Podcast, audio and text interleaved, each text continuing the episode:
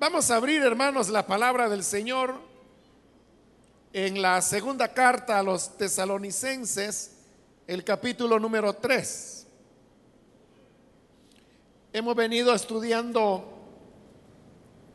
esta carta en las últimas semanas y ahora corresponde el capítulo 3 en la continuación del estudio que estamos desarrollando. Dice la palabra de Dios en segunda de Tesalonicenses capítulo 3, el versículo 1. Por último, hermanos, oren por nosotros para que el mensaje del Señor se difunda rápidamente y se le reciba con honor, tal como sucedió entre ustedes. Oren además para que seamos librados de personas perversas y malvadas, porque no todos tienen fe. Pero el Señor es fiel y Él los fortalecerá y los protegerá del maligno. Confiemos en el Señor de que ustedes cumplen y seguirán cumpliendo lo que les hemos enseñado. Que el Señor los lleve a amar como Dios ama y a perseverar como Cristo perseveró. Amén. Hasta ahí dejamos la lectura. Pueden tomar sus asientos, por favor, hermanos.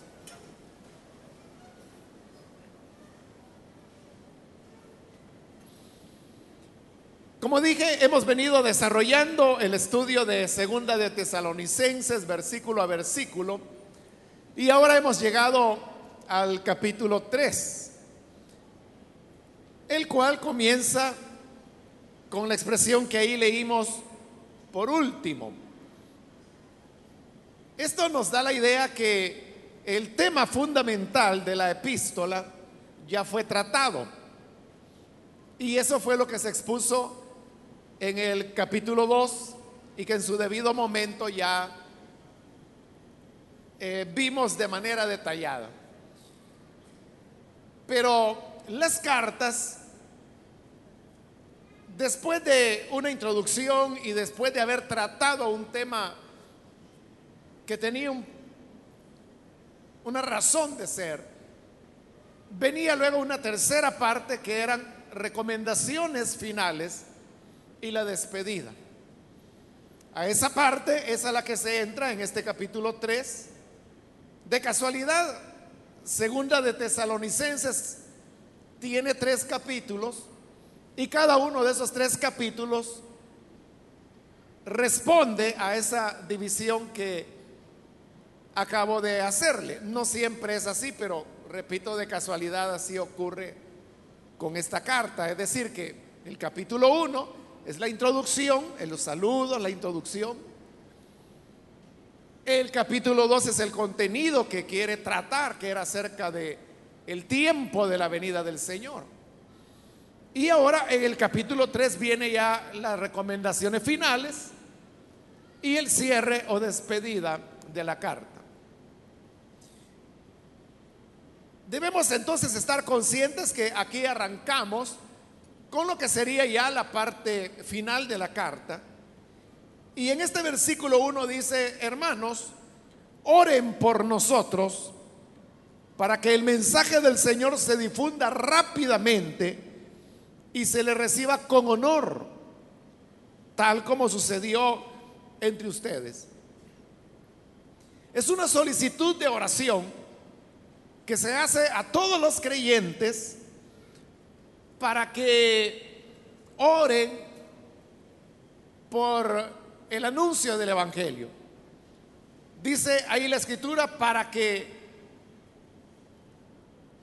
la palabra, el mensaje del Señor, se difunda rápidamente y se le reciba con honor. La reina Valera traduce este versículo diciendo para que la palabra del Señor corra y sea glorificada. En realidad lo que la palabra griega dice con respecto a la palabra de Dios es que corra. Pero sucede que en el español nosotros podemos darle dos significados o dos interpretaciones a la palabra correr. Uno puede decir que la palabra corra, comparándola con el agua.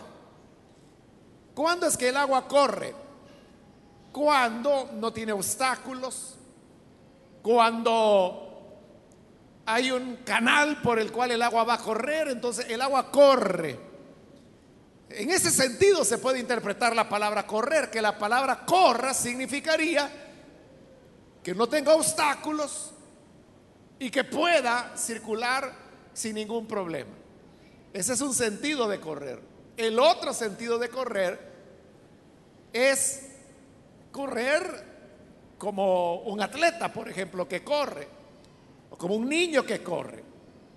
¿Y por qué corre? Porque quiere llegar rápido a algún lugar.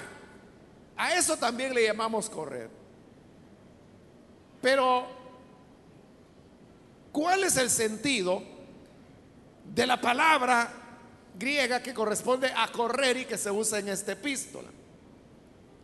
No es, hermanos, el sentido de correr como el agua sin obstáculo, sino que es el correr, pero con rapidez, con velocidad. Y como este es el significado, esa es la razón por la cual la nueva versión internacional que leí al principio dice que el mensaje del Señor se difunda rápidamente. Y con eso no deja lugar a esa ambigüedad de no saber exactamente qué quiere decir con eso de correr. Cuando dice que se difunda rápidamente, entonces uno entiende que se está refiriendo a la velocidad con la cual el mensaje del Evangelio será dado a conocer. Pero como es una petición de oración, dice, oren por nosotros para que la palabra del Señor se difunda rápidamente.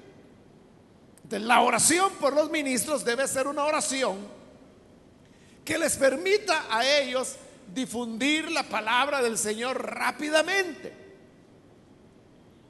¿Qué es lo que hace que la palabra de Dios se difunda rápidamente? Uno podría pensar, bueno, la palabra se va a difundir rápidamente en la medida que los ministros del Evangelio tomen empeño y le pongan fuerza y no se cansen y se desvelen anunciando el Evangelio. Esa sería una manera de hacerlo, pero aún esa manera sería un avance que no fuera tan rápido como era el deseo cuando se solicitaba esta oración. Hay otra manera como la palabra de Dios puede difundirse rápidamente. Y eso es, hermanos, utilizando los elementos estratégicos que cambian en cada época y en cada población y en cada país en cada cultura, pero que permitan que el Evangelio se difunda más rápidamente. Si uno toma un ejemplo del Nuevo Testamento, tomemos el ejemplo más notorio, podríamos decir, que es el del apóstol Pablo. Pablo hizo una obra tremenda, porque cuando él escribe su carta a los romanos, que en opinión de algunos es la última carta que Pablo redactó o dictó, él dice estas palabras, todo lo he llenado con el Evangelio de Cristo, desde Jerusalén hasta Ilírico todo ya lo llené del Evangelio y no teniendo más lugar en esa región, ahora voy a Roma, donde quiero compartir con ustedes algún don espiritual y que luego me den el apoyo para poder llegar hasta España. Porque la norma de Pablo era anunciar el Evangelio donde no hubiese sido anunciado.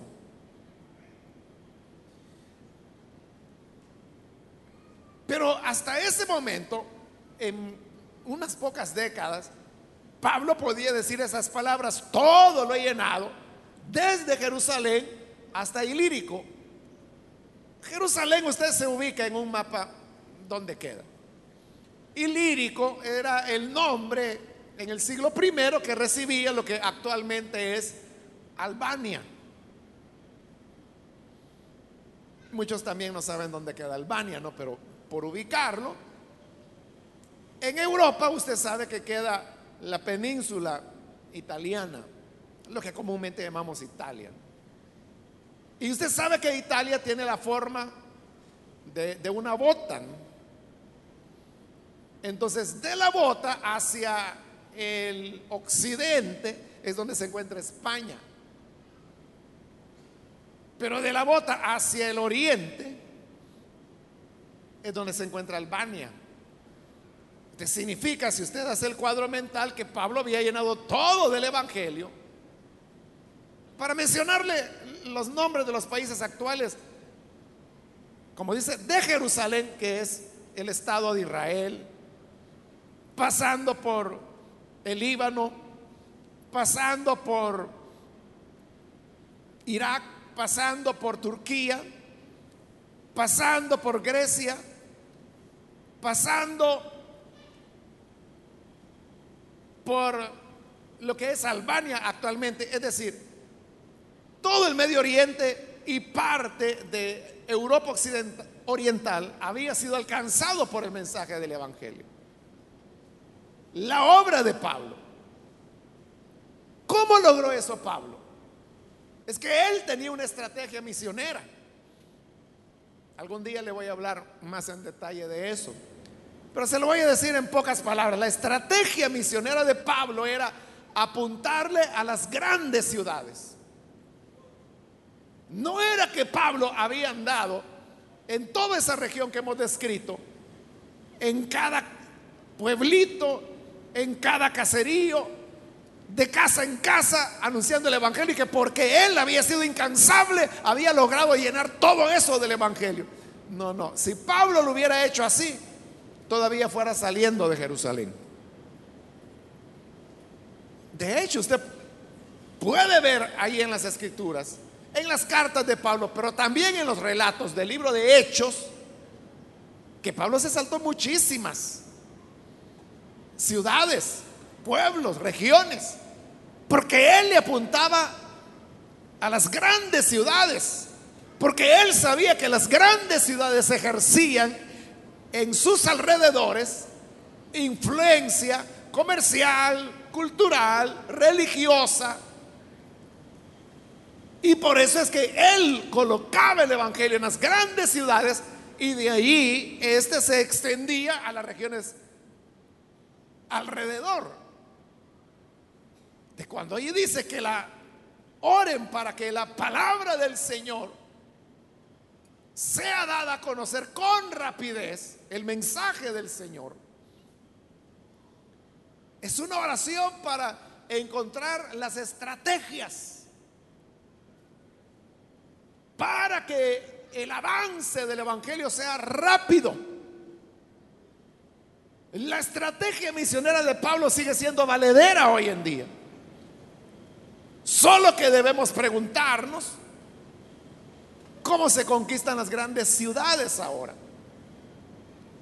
Porque en las grandes ciudades es donde está la concentración hoy en día de los medios de comunicación, de la educación, por lo menos la superior.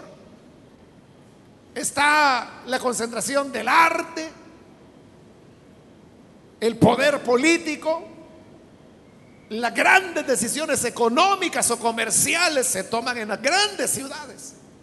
Entonces, ¿qué implica que el Evangelio crezca rápidamente ahora? Permear todas esas áreas de la vida de la ciudad.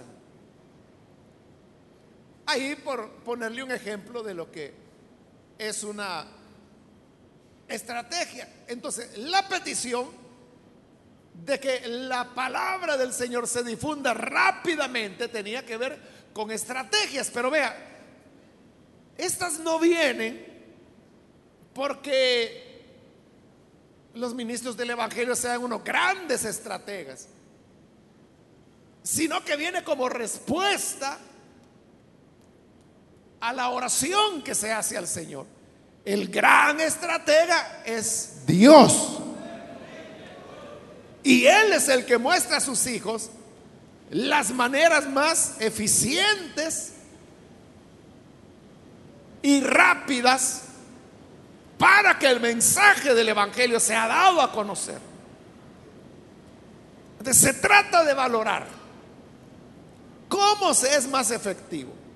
Se es más efectivo repartiendo folletos de la palabra de Dios en las calles, en los mercados, en las plazas.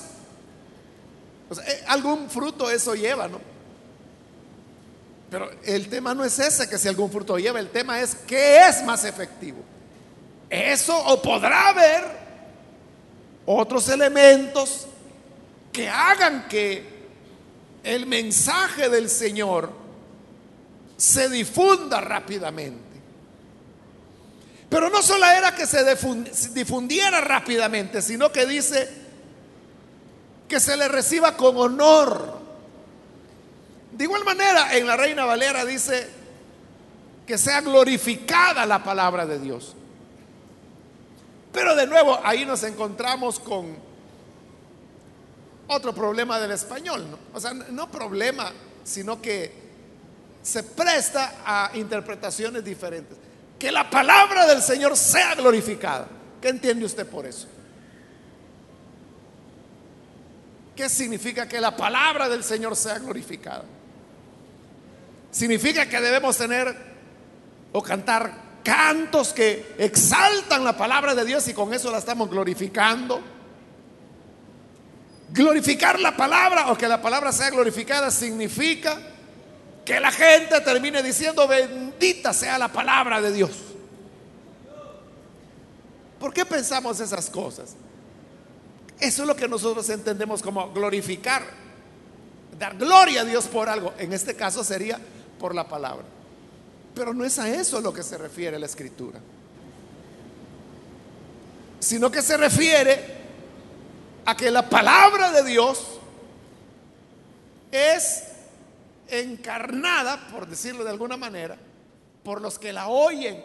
La palabra de Dios es glorificada cuando las personas comienzan a vivir conforme a ella. Y cuando es que el ser humano vive la palabra de Dios. Cuando la recibe con respeto, con un reconocimiento de la solemnidad que esa palabra tiene. Y por eso es que la NBI traduce que la reciban con honor. Porque eso es lo que da la idea, es decir, el tipo de aceptación solemne que la palabra de Dios tendrá. Entonces son dos cosas las que se piden. Que la palabra de Dios se difunda rápidamente y que en ese difundirla rápidamente sea recibida con honor, con respeto, para adoptarla como norma de vida. Y para esas dos cosas se está solicitando la oración en nuestra vida de oración debemos abrir un espacio para que la palabra de Dios llene nuestras vidas. Debemos abrir un espacio para que en esos momentos de oración reservemos peticiones por los que anuncian el Evangelio hay que orar por ellos.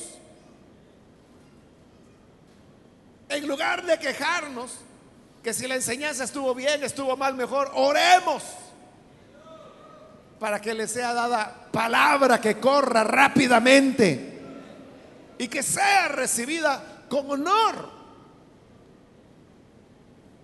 Pero yo le pregunto, y no para que responda, sino que para que usted piense, ¿cuánto tiempo usted dedica a orar por los ministros del Evangelio? Yo sé que usted ora cuando le duele la cabeza, cuando le duele el estómago, cuando quiere trabajo. Y no tiene nada de malo que ore por esas cosas. Pero la Biblia nos está diciendo aquí que hay que orar por los que anuncian el Evangelio para que la palabra de Dios corra. Pero mire ahora qué interesante.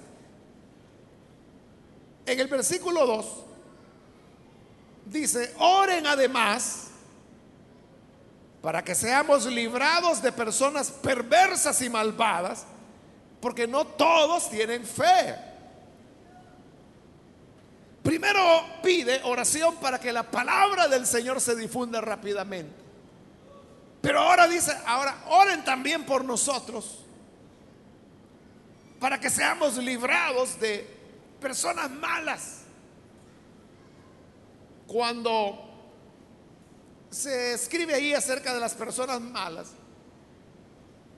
de seguro se les quería recordar a los tesalonicenses cómo eran las condiciones cuando el Evangelio llegó a Tesalónica.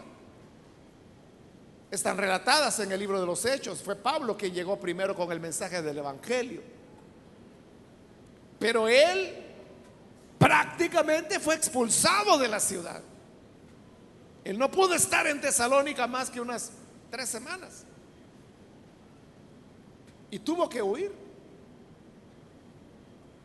¿Por qué tuvo que huir? Porque había personas perversas y malvadas y que llevan a la conclusión, como dice ahí, que no todos tienen fe. Era lógico que esas personas no tenían fe. Pero quiero que vea esta conexión. En el versículo 1 se pide oración para que la palabra de Dios se esparza rápidamente. Y en el versículo 2 se pide oración para que sean librados los ministros que anuncian esa palabra. Entonces, vea, hay una relación estrecha entre el mensaje y los mensajeros.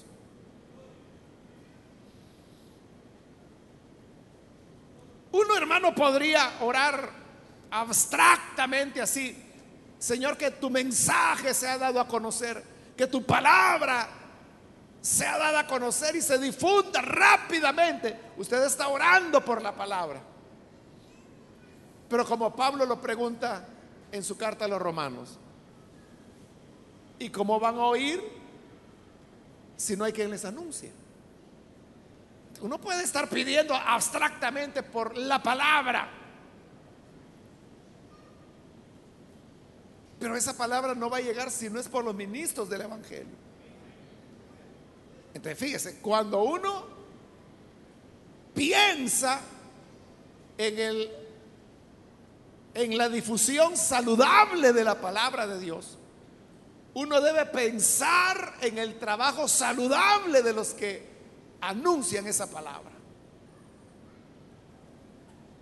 Porque en la salud de ellos, en la fuerza de ellos, en el estado en que ellos viven, se reflejará en el anuncio del Evangelio.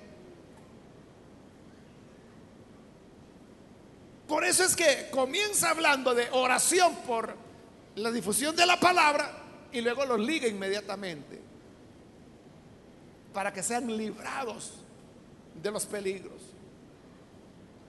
En otras palabras, si el ministro es librado de los peligros, la palabra, el mensaje es librado de los peligros. Por eso hay una relación muy estrecha. Y como el tema es la oración, significa entonces que debemos en esa oración para que el mensaje se expanda es orar por los que anuncian ese mensaje, por los hombres de Dios que llevan el anuncio del Evangelio, Porque van a encontrar peligros, van a encontrar ataques. O como lo dice acá, personas perversas, malvadas, que no tienen fe y que están dispuestos a hacer mil cosas para impedir que un ministro del Evangelio haga su labor de anunciar el Evangelio. Por eso ellos deben estar cubiertos con la oración. La intercesión, hermanos, es fundamental. Es importante. Es decisiva para que la palabra se difunda. Por eso es tan importante que los que anuncian el Evangelio sean respaldados con personas que con toda sinceridad y honestidad oran para que sean utilizados. No sé, hermanos, si en alguna ocasión yo les he contado una experiencia que tuve aquí en la iglesia, hace años. Muy pocas veces le he contado porque no sé si la gente me va a creer o no, pero en verdad ocurrió. Hace años, hermanos, la, plataforma de la iglesia en, en, este local no estaba aquí donde está ahora, estaba allá. Al contrario, ¿no? Es decir, donde hoy es la puerta, esa puerta grande, ahí era la plataforma. Y los hermanos que estaban en esa época, que no sé cuántos de ellos están todavía acá, recordarán que esa era una plataforma muy alta, muy alta, hecha de adoquín y con el tablero de madera. Entonces, en una ocasión, creo que eso tuvo que ser allá por los años 80 más o menos. Porque para los 90 ya estaba ahí la plataforma. Y ya después aquí. Ha ido dando vueltas. Bueno, la cosa es que yo estaba en Santa Ana todos esos años. Entonces me invitaron a predicar, vine a predicar y yo pasé allí. A esa plataforma. O sea, lo que le quiero decir es que cuando yo estaba ya predicando, yo comencé a percibir una sensación extraña, que es la única vez que la he percibido.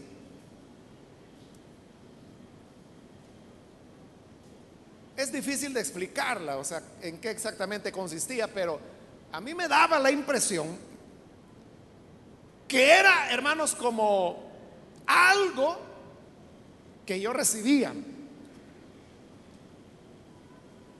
Y aunque no era ruido, me daba la impresión que era como un sonido, pero no se oía nada. Las cosas del Espíritu son difíciles de explicarlas porque rompen los mordes naturales. Entonces, claro, yo sé que lo que le estoy diciendo es una contradicción, porque le estoy diciendo que era como un ruido, pero que no se oía. Entonces, si no se oía, no era ruido, ¿verdad? Pero le digo, esa es la sensación, estoy tratando de escribirlo de la mejor manera. Yo sentía algo que me parecía que era eh, como una voz, pero al mismo tiempo como algo que venía a mí. Pero no, oía nada. Entonces yo predicaba y como sentía eso, entonces yo, yo, me movía para otro lado y lo seguía sintiendo. Entonces yo dije, bueno, quizás alguien está hablando, porque como era una impresión de sonido, aunque no oía nada,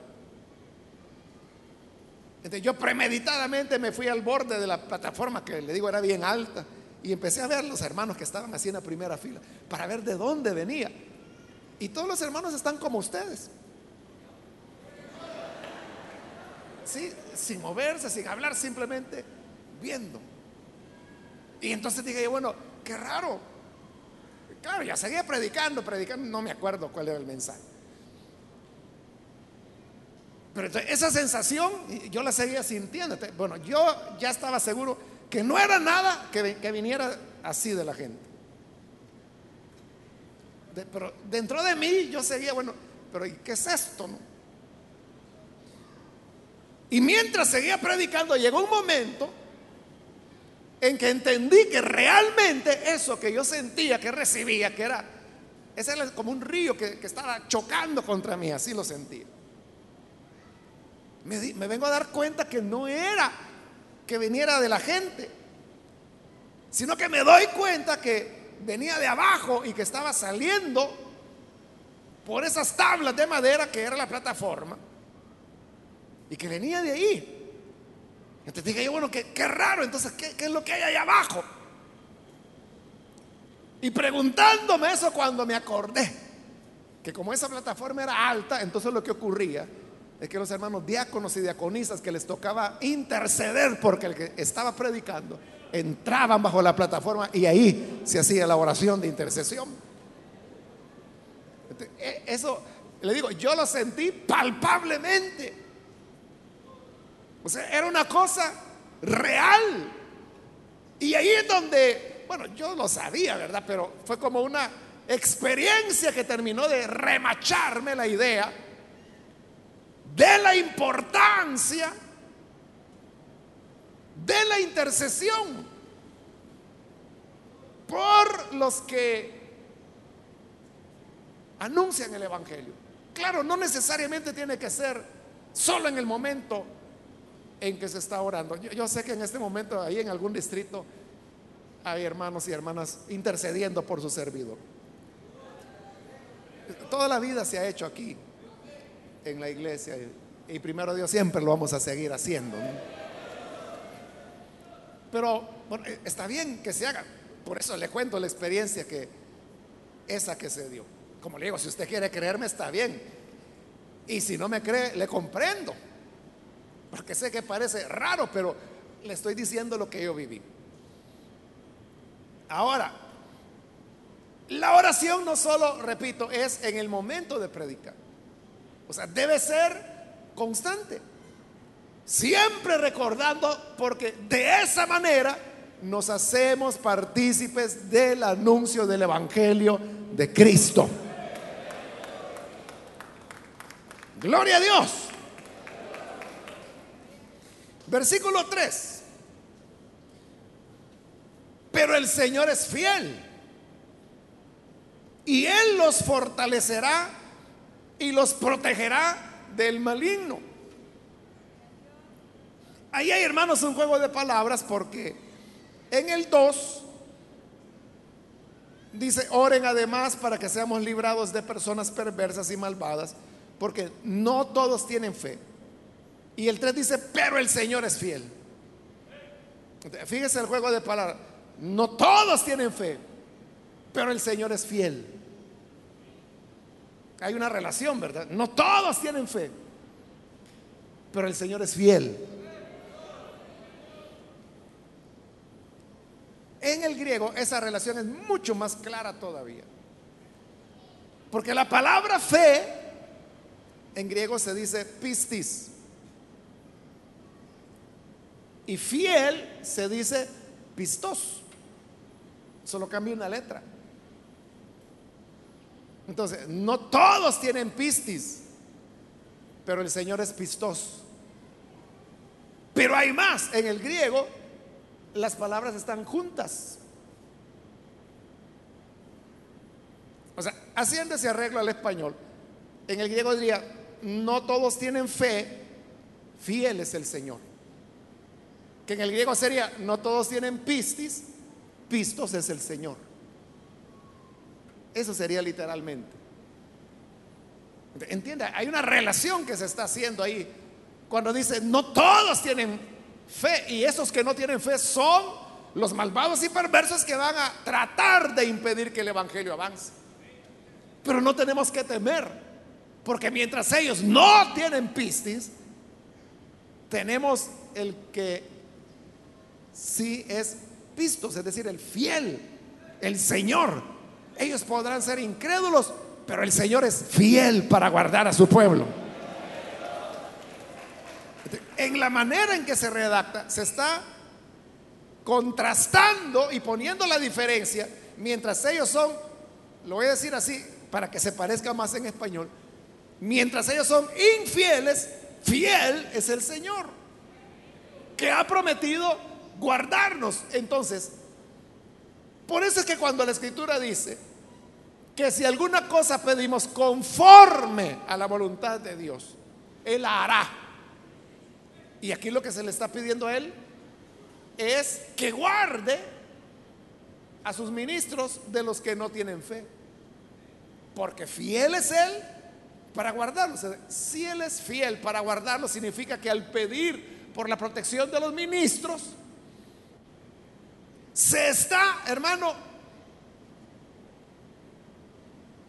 pidiendo conforme a la voluntad de Dios y por lo tanto es una oración que el Señor responderá. Vea, en una ocasión, en un retiro de pastores, yo les decía a los hermanos pastores, partiendo de aquel pasaje de Zacarías que dice, heriré al pastor y las ovejas serán dispersadas. Eso fue lo que ocurrió con el Señor Jesús. Capturan a Jesús, todos los discípulos se dispersan, huyen. Entonces yo le decía a los hermanos que los ministros del Evangelio son los que el Señor tiene en la mira. Y yo les decía, Satanás va a tratar varias cosas. Primero, hacerle caer.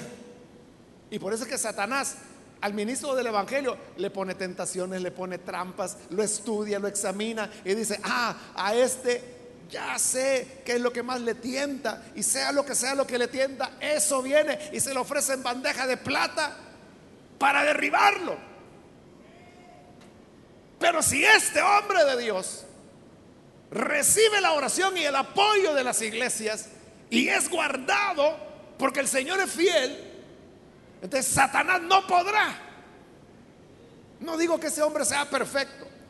Y no digo de que no sea susceptible a la tentación, pero lo que estoy diciendo es que la oración del pueblo de Dios lo guarda para que se permanezca dentro de los caminos del Señor. Si Satanás no puede de esa manera, entonces viene el otro recurso.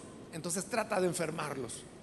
O sea, como no los pudo hacer caer en pecado o en una falta, entonces comienza a atacar su salud. Y por eso es que hay ministros que comienzan a padecer que de malestar, de insomnio, dolores de cabeza, migrañas, problemas del corazón, que le aparece una cosa, que luego otra, y lo peor que van donde el médico, y el médico le dice, mire, usted no tiene nada. Es mental su problema. Pero lo que pasa es que Satanás lo está atando, lo está atacando. Pero si seguimos orando por ellos, el Señor los puede guardar y protegerlos también. Y yo les decía a los hermanos, entonces si no puede hacerlo fracasar espiritualmente, no puede enfermarlos, entonces lo que va a tratar es matarlos. Y me recuerdo que los pastores se pusieron a reír, pero no es, no es chiste, es cierto. Porque así dice la escritura, heriré al pastor y las ovejas serán dispersadas. Es que Satanás, hermanos, no es un personaje simpático que ande haciendo travesuras por ahí. Porque hay gente que así dice y ven a Satanás como que si fuera cualquier cosa y dicen, diablo chuco, ya te voy a responder. ¿Cómo que diablo chuco? Tenga cuidado. Que la cosa no es tan fácil. Satanás, yo le he dicho muchas veces, nos odia. Sepa lo que Él nos odia. Él quisiera vernos muertos a todos ya. Él quisiera ser como hizo con los diez hijos de Job que le derrumbó el techo y los mató a los diez de un solo golpe. Eso quisiera hacer él, derrumbar este techo y que todos los que estamos aquí termináramos muertos. ¿Y por qué no lo hace? Porque hay una promesa que dice que el ángel del Señor acampa alrededor de los que le temen y los defiende.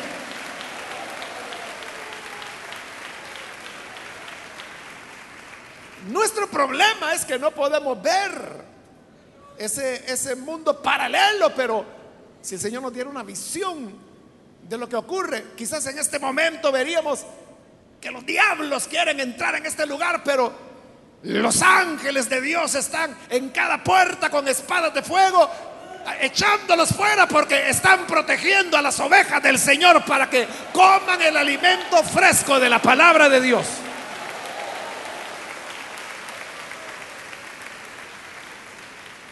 Si Satanás no puede con la congregación, se va a dirigir al pastor. Em, eso es lo que hacen en una guerra. En una guerra no les interesa el soldadito que anda ahí. Claro que si se pone ahí le van a dar. Pero buscan al oficial. Porque saben que si le dan a la cabeza, como dice Zacarías, heriré al pastor y las ovejas serán dispersadas. ¿Y Satanás puede hacer eso? Claro que puede hacerlo. Y no Pablo terminó sin cabeza. Pues. Y Pedro terminó crucificado. Y Santiago terminó pasado por espada, por Herodes. Y si usted dice, hace que ellos no estaban bien con el Señor. Lo que ocurre es que Dios tiene sus designios. Y por eso, hermanos, es que debemos apreciar a los hombres de Dios. Porque le digo esto, hasta que faltan, uno se da cuenta del valor que tenían. Esa es la petición que se está haciendo aquí. Y luego en el 4 dice, confiamos en el Señor de que ustedes cumplen y seguirán cumpliendo lo que les hemos enseñado. No necesariamente referido al tema de la oración, que es el que se ha desarrollado en este capítulo, sino que en realidad en torno a todo lo que era la fe, la doctrina que había sido entregada a los creyentes tesalonicenses. La confianza que cumplen y seguirán cumpliendo lo que se les enseñó. Hermanos, uno tiene que tener fe en la palabra de Dios. Pero le explico en qué sentido. Fe en la obra que la palabra de Dios puede hacer. Fe en eso que dice ahí, que ustedes hacen, confiamos, dice que hacen y seguirán haciendo lo que se les enseñó. ¿Y qué se les había enseñado? La palabra de Dios. La palabra de Dios es la que da la inspiración. Y como también lo dice la escritura, en Filipenses produce tanto el querer como el hacer. Es decir, la palabra es la que hace que los creyentes vivan la vida cristiana. Cuando yo le digo que tenemos que tener fe en la palabra, me refiero a tener fe que la palabra produce en los creyentes el hacer, el querer y el hacer, la voluntad de Dios. Consecuentemente, no es necesario que uno tenga que tener equipos de persecución de hermanos. Uno no necesita tener espías que anden grabando videos, tomando fotos, grabando conversaciones y todas esas cosas. O sea, como que, si es que si yo no lo hago, entonces esta gente no va a obedecer. Entonces, eso significa no tener fe en la palabra. Confía más en la grabación, confía más en su espionaje, confía más en sus regaños. Pero no es eso. Lo que hará de los cristianos creyentes lo que los hará cumplir con la palabra de Dios es la misma palabra de Dios. Lo que hay que enseñar es la palabra de Dios. La palabra de Dios tiene poder, como ella misma dice, para edificarnos, para exhortarnos, para corregirnos. Yo no necesito aplicar elementos humanos para que las personas cambien. La palabra por sí sola es poderosa para cambiar. Y por eso dice, confiamos en el Señor, que cumplen y seguirán cumpliendo lo que les hemos enseñado. Y finaliza esta parte con el versículo 5. El Señor los lleve a amar como Dios ama y a perseverar como Cristo perseveró. La meta del creyente es llegar al amor, al amor de Dios, dice la reina Valera. Pero igual eso queda ambiguo porque es que el creyente reciba el amor de Dios o es que el creyente ame a Dios. Entonces la ambigüedad se disuelve cuando se traduce amar como Dios ama, es decir, es el amor que el creyente tiene que tener hacia otras personas y dice que debe amarles como Dios ama. ¿Cómo es que Dios ama? Dios ama a pesar de lo que somos como seres humanos. Usted sabe que somos personas que fallamos a cada momento. No somos lo que deberíamos ser. Pero Dios nos sigue amando. Así debemos amar nosotros. Es decir, aunque la gente sea lo que sea con nosotros, mi responsabilidad es amarle como Dios le ama. A pesar de lo malo, a pesar de los errores, a pesar de los ataques, a pesar de las calumnias, a pesar de lo mal que actúen. Tengo que amarlos como Dios los ama. Dios ama también de manera sacrificial. Porque el verdadero amor no es solamente algo que se expresa de labios. El amor de Dios se traduce en obras. En Efesios capítulo 5 dice la escritura, Cristo amó a la iglesia y se entregó por ella. Ese es el amor de Dios. Amó a la iglesia y entonces ¿qué hizo? Le compró media docena de rosas. Cristo amó a la iglesia y entonces ¿qué hizo? Le dijo, te amo, iglesia. No, dice, Cristo amó a la iglesia, se entregó por ella, se entregó a la muerte. Dios ama sacrificando lo suyo, porque ama al otro. Y aquí la petición es que amemos como Dios ama. De cuando usted se vea en problemas para amar a una persona, usted pregúntese, ¿qué es lo que Dios haría en eso? Platicaba con una hermana que tuvo un conflicto donde hubo dos personas involucradas, ella la tercera, que la, dañaron, la ofendieron, la lastimaron mucho. Y yo hablaba con ella y le preguntaba que si había perdonado. Y él me dijo, ¿a quién? Me dijo ella. Bueno, a este fulano que le lastimó. Sí, me dice, a él lo he perdonado. Y a esta otra persona que también la lastimó. Le voy a ser honesta, me dijo. No, a esa persona no. De cuando estamos en esas situaciones, Ahí es donde debemos preguntarnos cómo Dios amaría a esa persona. Fue una situación muy, muy dolorosa la que le provocaron a este hermano. Hace como un año. Y un año después ella, muy honestamente me dice, no, a esta persona. A este sí, pero a esta persona no. Ahí en esas situaciones donde debemos preguntarnos cómo Dios amaría a esta persona. Amar como Dios ama. Y lo segundo dice perseverar como Cristo perseveró. La paciencia de Jesús. De, seguir adelante. Ayer predicando yo le decía a los hermanos que tenemos que tener cuero de cocodrilo para aguantar todas las que vengan. Porque la vida en la iglesia no es fácil.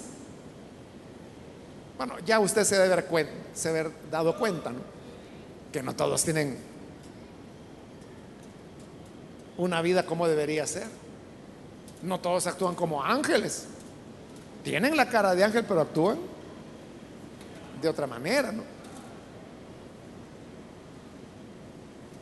¿Y cómo puede el creyente perseverar en medio de situaciones que no deberían darse dentro de una iglesia? Aguantando. O como dice ahí, perseverando como Cristo perseveró. Nosotros debemos ser constantes, perseverantes en la obra de Dios y no llegar al punto de decir, es que tuve problemas y yo mejor decidí retirarme. Eso no es lo que Dios quiere. Dice que debemos perseverar como Cristo perseveró. ¿Cuántas veces Jesús no tuvo problemas? Sus mismos discípulos lo abandonaron, lo dejaron solo. Pedro que le había jurado mil veces, aunque tenga que morir, yo no te voy a negar. Tres veces lo negó. Y lo abandonó. Entonces, ¿qué dijo Jesús? No, ¿y yo para qué estoy dando mi vida por estos desagradecidos? Perseveró, amando hasta la muerte. Eso debemos hacer nosotros. Volvernos fuertes. Y aunque nos digan lo que nos digan, no nos afecta. Cuando le digo no nos afecta, somos seres humanos, ¿no? No me refiero a que usted se vuelve insensible como una tabla. Me refiero, aunque le afecta, siga adelante. Nada lo detiene. Esa es la perseverancia de Cristo.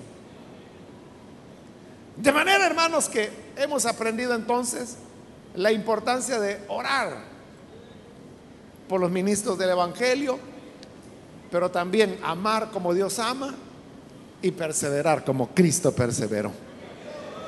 Amén. Vamos a orar, vamos a cerrar nuestros ojos. Antes de hacer la oración, yo quiero invitar a las personas que todavía no han recibido al Señor Jesús como su Salvador. Pero si este es su caso, si usted todavía no ha creído en el Señor, yo quiero invitarle que pueda venir al buen Salvador. Si hay alguna persona que ha escuchado y de alguna manera Dios habló a su corazón, yo le invito para que hoy usted pueda creer en el Señor Jesús, recibirle como Salvador. Si quiere hacerlo, póngase en pie en el lugar donde está, con toda confianza. Siéntase en toda confianza de ponerse en pie para que podamos orar por usted. Cualquier amigo, amiga que necesita venir para creer en el Señor, puede ponerse en pie y vamos a orar por usted. ¿Hay alguna persona, algún amigo o amiga que hoy necesita creer en el buen Salvador? Yo le animo para que no deje pasar la oportunidad, póngase en pie y vamos a orar. Venga Hoy es el día para que su vida sea transformada. Venga a ser parte de la familia de Dios. Recuerde que no es lo que el ser humano puede hacer, es la palabra la que produce en nosotros el querer como el hacer. Muy bien, aquí hay un niño que pasa, bienvenido. Alguien más que necesita venir para creer en el Señor. Puede ponerse en pie también, por favor. Otra persona. Yo le invito para que aproveche la oportunidad. Venga, póngase en pie, vamos a orar por usted. No deje pasar el momento. Muy bien, aquí hay dos jóvenes que pasan, bienvenidos. Dios les bendiga. Ahí atrás también hay otra persona. Dios lo bendiga, bienvenido. Alguien más que necesita pasar para creer en el Señor. Venga, vamos a orar. ¿Hay otra persona? ¿Alguien más? Muy bien, aquí hay una joven, bienvenida, Dios la bendiga. Otra persona que necesita venir para creer en el Señor. Póngase en pie. Y queremos orar por usted.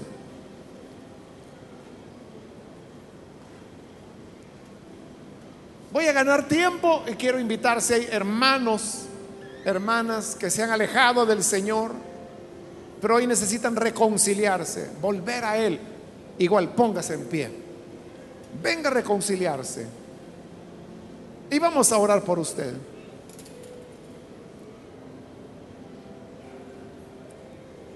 Venga con toda confianza. Muy bien, aquí hay una persona. Dios lo bendiga, bienvenido. De este lado hay otro hombre. Dios lo bendiga, bienvenido. Acá hay otro caballero que pasa. Bienvenido también. Otra persona. Acá hay un jovencito que pasa. Bienvenido también.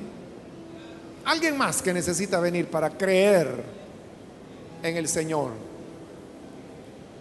O reconciliarse. Póngase en pie. Voy a finalizar, pero si hubiese alguien más, venga ahora y aproveche este último llamado que he hecho. Muy bien, aquí hay otra persona. Dios la bendiga. Bienvenida.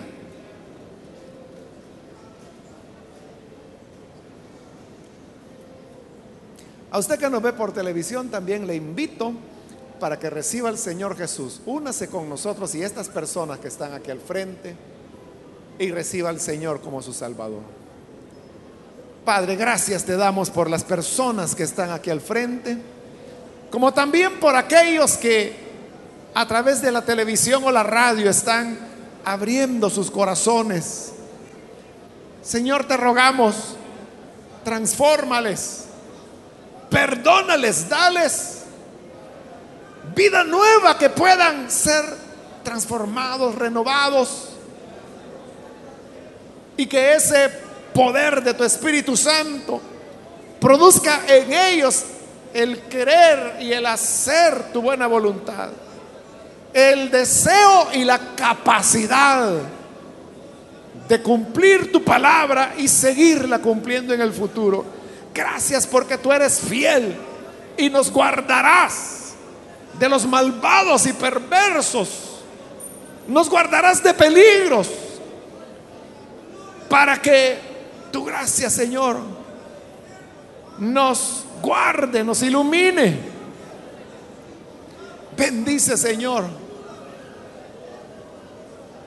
a tu pueblo. Ayúdanos a ser fieles y que siempre en nuestras oraciones recordemos a aquellos que anuncian las buenas nuevas del Evangelio. Gracias te damos, Señor, por tu gran bondad y tu misericordia. A ti sea la gloria hoy y siempre. Amén. Y amén. Gloria a Dios. Bienvenidos.